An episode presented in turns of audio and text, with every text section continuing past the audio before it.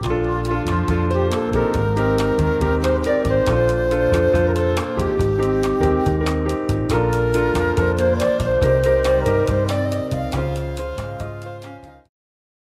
大家好，我们是兽医，好想告诉你，我是兽医师温 A，我是兽医师医生。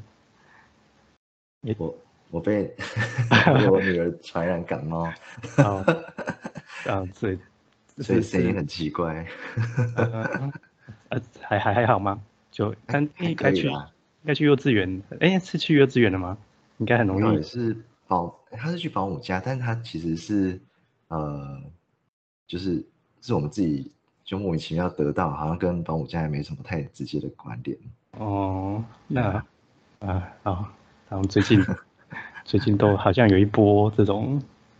感冒在流传。好，对，好像解封了以后，口罩比较少戴，就更容易感哦，冒。对啊，嗯，也是可怕啦。哦，对啊，是啦，呃我筛了好几次都阴性，也算是 真的很担心呢。啊，不过还好我们就视讯啊，也不怕被你传染。呃，对对对，真的还好。对哎，那对啊，这样你就直接自己聊开了。好，那我们今天就是很很荣幸邀请到同同行工作室我们今天邀到我们的同行，同行，对，那就麻烦两位就是稍微做个简单自我介绍，跟介跟介绍一下你们的这个呃同行工作室的的内容。嗨，大家好，我是同行工作室的呃毛孩安宁社工师，我是佳琪。那我是秋香，主要是负责动物照护的部分。那我们工作室呢，就是 会叫同行，就是很多人会以为就是叫同行，然后就想说到底是跟哪个行的 相同，其实不是，我们叫同行。其实很简单，是因为我们，呃，我们两个一个是社工背景嘛，那一个是动物照护专业，所以我们就是希望说可以透过这两个结合来服务毛孩照顾者。那同行也是目前台湾第一个，也是唯一一个是透过这样子的方式在服务狗猫照顾者的单位。那嗯会想要教同行，是因为我们希望可以陪，因为我们也知道说，其实狗猫家长在就是狗狗或猫咪老了的时候、生病的时候，甚至在临终呃安宁照顾的时候，那甚至在狗猫离世的时候，就这一段路其实是一段蛮辛苦、蛮不容易的时光。那我们希望可以透过我们的呃这样子的陪伴，或是不同类型的课程啊，或是讲座的资源，陪着家长们走一段路，那让大家在这段路上就是可以走得更顺利。嗯，哎，那我我好奇想，那两两位是原本就认识的吗？还是是是什么机缘才创创立这个工作室？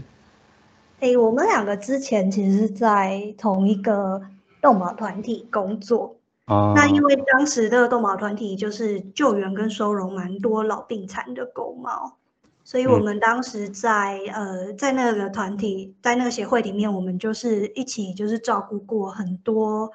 高龄的狗猫，就是各种的慢性疾病啊、癌症啊、瘫痪啊，各类型就是大家想得到的老动物会遇到的状况，我们其实都有遇过。那其实也是因为当时在协会呃工作的经验，我们就发现说，其实因为像我本身是社工嘛，那其实社工我们在人类家属的长照服务，我们就会有很多不同类型的服务。比如说，你会有人，你可以申请照护员到家里做居家的照护，你可以暂时喘口气。然后你会有一些，比如说人类家属的支持团体，大家可以一起聚在一起聊聊怎么样放松压力，然后让情绪有个出口。那也会有人类的家属的悲伤辅导。可是反观动物照顾者，其实在这个领域是完全没有的。嗯，所以我们就希望说，可以比较人类的长照家属的服务，我们也做动物照护家属的服务，就是来支持做动物长照的家属，让大家可以压力不要这么大。嗯嗯，哎，那是目前是台湾唯一一个，然后就就是算是社工单位这样子嘛。嗯，对啊应该是结结合，你说是结合社工跟照护这两个专业的嘛？因为因为之前我嗯访问过怀恩，不过怀恩好像比较偏向是是在做做好，像不是针对事主哈，对啊，好像是在做算是教推广推广教育这，哎，你们应该也认识怀恩嘛？那他是之前在同协会吗？因为怀恩好像一开始也在在就是动物收容的的单位有有待过一阵子。嗯，我们跟华人认识蛮久了。其实，在我还在协会做，当时因为当时协会用的，呃，我的职称叫做动物社工，哦，所以华人那时候是因为这样子我们才认识的。但因为当时我的工作内容是比较偏向，呃，去帮老年的狗猫媒合适合的认养家庭。嗯嗯哦，嗯，那对，所以就是呃方向比较不一样。可是因为在那份工作，其实我们很常会接触到，其实我们就协会会很常呃接到很多崩溃、照顾到崩溃的家长来电，你可以把它想象成一个 张老师专线，一个长照的张老师专线，就很多家长会打电话来说，遇到他就是跟我们分享他照顾老公猫遇到的困难啊，或是压力，就讲到哭的啊都有。嗯嗯嗯。就我们才意识到说，其实就是这一块，呃，就这块服务其实没有人在做，但是就是随着狗猫越来越高龄化，跟狗猫在大家家里的心理的地位越来越接近家人，那我就觉得像这样子的服务是更需要就是有人来做的，嗯。然后因为就嗯就因为就平常在在看诊，也是偶尔会碰到，就是类似像像你刚刚提到会有这种情绪的失主啦。那我觉得算是应该算算进步嘛，因为这个这种就是这种观念或这种服务，在我一开始毕业出来工作的时候是完全没有听过的。那不过就是随着就是工作这么多年，就越来越多人好像在投入这一块嘛，就就感觉。嗯，是蛮有这个需要的啊，不过感觉还是需要再再更加推广一下，因为好像就是是组织就是要认识你们的管道，好像还不是那么的。虽然虽然说你们好像会有办一些活动啊，但好像还不是就是大众很很熟悉这样子。嗯，因为我们现在比较多，可能都是认识我们朋友蛮多，可能是从呃脸书专业就通行工作室的 FB。然后嗯或是说我们服务过的家长，大家互相推荐、互相啊介绍。对对对，通常是这样。因为其实也有一个这个推广有一个蛮神秘的，就是因为毕竟是你很珍惜的，就是老狗猫嘛，就是你的老宝贝啊，你就不太会交给你觉得完全不认识或是不熟悉的人。所以其实通常要跟家长们建立就是信任关系，其实他也会需要一点时间。哦，所以我们一开始其实同行在刚创立的时候，我们一开始也是跟兽医师合作，我们是开很多疾病不同的，以疾病照护为主题，哦不同类型疾病照护主题的课。呃，有我我去脸书上看到你们过去就是办的一些活动，好像就是找了也不少兽医师的。哎，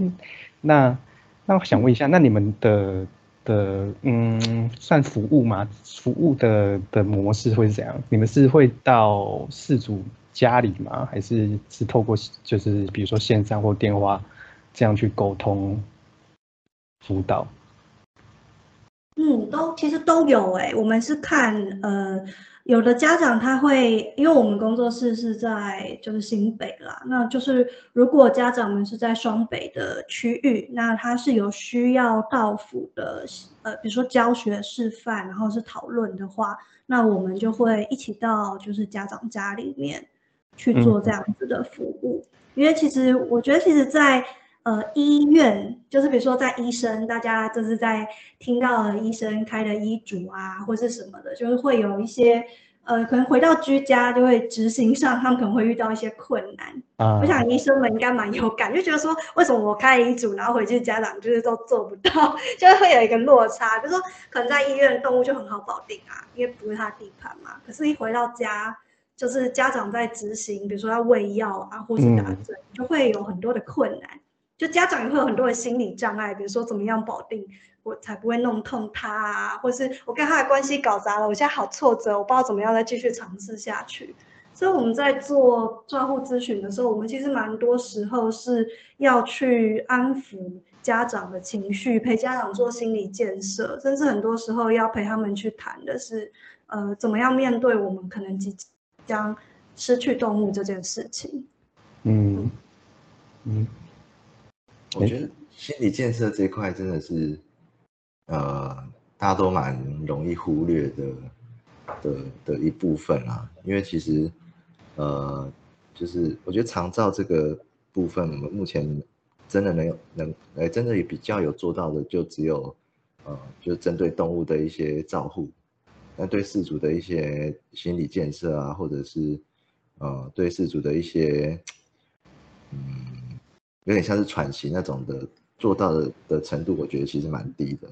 大家都会觉得说，哦，你养的狗，你就是应该负责，然后，呃，饲主其实就会。其实会蛮有压力的，然后而且就就像你们说的，老狗、老猫越来越多的时候，其实这种压力是越来越常见嘛。然后他们，嗯，对他们也也也没办法放手，然后不不能放手的原因，其实不见得只有自己，很多都也都是，呃，来自于呃亲戚啊、朋友啊的一些，呃，就是啊，他的狗都养到十八岁啊，为什么？对啊，我觉得这这其实会会会会有压力，比较的心理。对啊，嗯，那对啊，我们常常遇到这种很崩溃的事主，我们呃，我们顶多就能，我们顶多能做到就是，OK，可能有一些呃助理，他们是可以就是到他们家，或者是有一些呃出会出诊到府服务的动物，呃，算是行动兽医院，是可以到他们家去帮他做一些呃，就是。啊，就是做一些照护啊、护理啊、喂药啊等等的。那但是对饲饲主来说，可能呃辅导的部分其实就我觉得蛮少、蛮缺乏的。顶多就是跟他聊聊天，然后聊完天就走了，然后就下一次再去做照护。所以，所以其实他们的心灵是呃不太被好好的的，就是安置的啦。我的我的想法是这样。对啊，但但但但刚好就问也不知道不知道你们就是有这个现象，就是通常事主在在比如说候诊的时候，他可能就会看一下旁边诶是来干嘛的，那有时候就会发现诶主人就在外面自己聊开了这样子，就感觉他们要找到这种类似这种算是病病友病友吗？就是同样有这种照照护的家属，好像真的资源不是那么多啦，对啊，所以感觉就是。对啊，外向的人可能就可以从这个方方方向去得到一些，算是算是同理跟支援嘛，就是他们可能会变成好的很好的朋友，然后可能可以互相帮忙顾狗，嗯，互相得到一些安慰，然后得到一些喘息的时间。可是如果你今天是一个内向的人，你坐在那边候诊。心情已经够差了，对，或者是社恐的人，可能坐在旁边就觉得我现在不想跟别人讲话，可是我也是有需要被支持的时候。我觉得因为现在可能家长都是要这样，就是自力救济，就是大家可能都得靠自己，就是或是自己在网络上的社团啊，就如果就是想要。呃，抒发心情可能就是在可能网络的照顾社团，然后发表自己的心情或是什么。嗯。但有时候可能得到的也不全然都是支持，因为毕竟大家都会有自己的照顾的一些想法，所以有一些家长来找我。人。对啊，或是我觉得其实有时候都是照护价值观的不同啊，就是大家在意的面向不一样，但并不代表说这有什么谁对谁错。可是有时候在网络上你看不到对方的表情，或是就是那个语气，你有时候就会觉得啊，是不是对方好像不支持我决定，或是觉得我这样做就是对我的狗是不好的，或者对我的猫是不好的？就有时候反而那样的互动，有一些家长会跟我们说啊，他会觉得好像会因此就心里就是有一点阴影，就曾经发问过，然后觉得啊，我好像 被指责了，对对对，嗯，对啊。因为其实也也看，就是就网络上就点出很多这种社团啊，就有我们就也是会潜水在里面，就是偷偷观察这样子。但有时候真的是，嗯，真的是有，我觉得有些是真的 小心哦。啊，但有有些真的是，嗯，该怎么说呢？有些真的就没有什么对错问题，完全就是不同人、不同事主的不同想法啦。对啊，就应该大多都是这样了，哎呀，嗯，对啊。哎，那刚刚有提有聊到说你办过很多那个讲座，那可以大概讲一下，呃，大概曾经举办过哪些讲座？那那内容大概是怎么样子？嗯，我们以前举办讲座，一开始初期比较多是疾病照护类型的，因为我们当时通信创立的时候是二零一九年那时候，那时候其实蛮少兽医师愿意做出来做卫教讲座，可能大家可能觉得平常看诊已经很累了，然后 休假时间还要来备课或分享，就是会觉得可能很辛苦吧。对，所以那时候其实关呃，就关于呃疾病照护或是老动物照护的课程，就相对比较少。所以那时候跟蛮多呃，比如说那时候跟台大兽医系的说王尚林教授也有合作，比如说开癌症的照护，然后有开比如说最常见的，比如说什么猫咪的肾脏病照护啊、糖尿病啊、牙科啊，还有什么？还有照顾什么？附件好像也有。嗯，都有啦。对，其实就是很多呃，眼科也有，但那个也不是我们的重点啊。对，那其实后来我们其实在这样的课程，我们本来想很简单，本来想说啊，大家可能就是照顾上就是很多的资讯都要自己查啊，很辛苦啊，有时候还查到假假资讯嘛，对不对？然后去兽医院的时候，医生也会觉得有点困扰。那我们就让医生们出来，就是传，就是分享，就是比较正确的照护知识，这样。呃，家长们就会觉得比较安心。反正初衷是这样，可是就是随着我们就是呃课程越上越多，然后我们也会遇到一些家长来跟我们聊他们自己动物的状况，我们才发现说，其实大家就算有了这些知识，可能他还是没有办法下一个医疗决定，或是他在居家照护上，他还是会遇到困难或是障碍。那其实很多时候都跟比如说每个人在照护中他可以执行的条件。或是他在照护里，他最在乎什么事？比如说，他可能最在乎动物舒适，或者他可能最在乎动物快乐。那这样子，你可能用的照护方法就会是不同的。嗯嗯。就是所以变成我们后期，我们现在在开的讲座或课程，我们比较多是，比如说陪照顾者去找呃他们。呃，想要对适合他们的照护方法，比如说咨询的时候，我们就会站在他们的角度去陪他们一起去厘清，对他们来讲什么是最重要的，跟最适合他们跟他们家动物的。那讲座的话，我们也会聚焦在说，哎，就是家长们在长照的过程啊，怎么样帮自己就是调试心情跟压力。然后也会让家长们，就像刚刚医医生们讲的，就是会有，比如说让大家有可以去交流心情的一个时间，分享心情的时间。那我觉得这个过程其实对家长来讲是蛮蛮重要的，因为毕竟长期照护的那个压力很大，然后知道有人能够懂你，然后觉得自己并不奇怪，为了为了自己的动物哭成这样或焦虑成这样，其实自己一点都不奇怪。这件事其实对家长来讲是一个。很大的安慰，嗯。嗯嗯，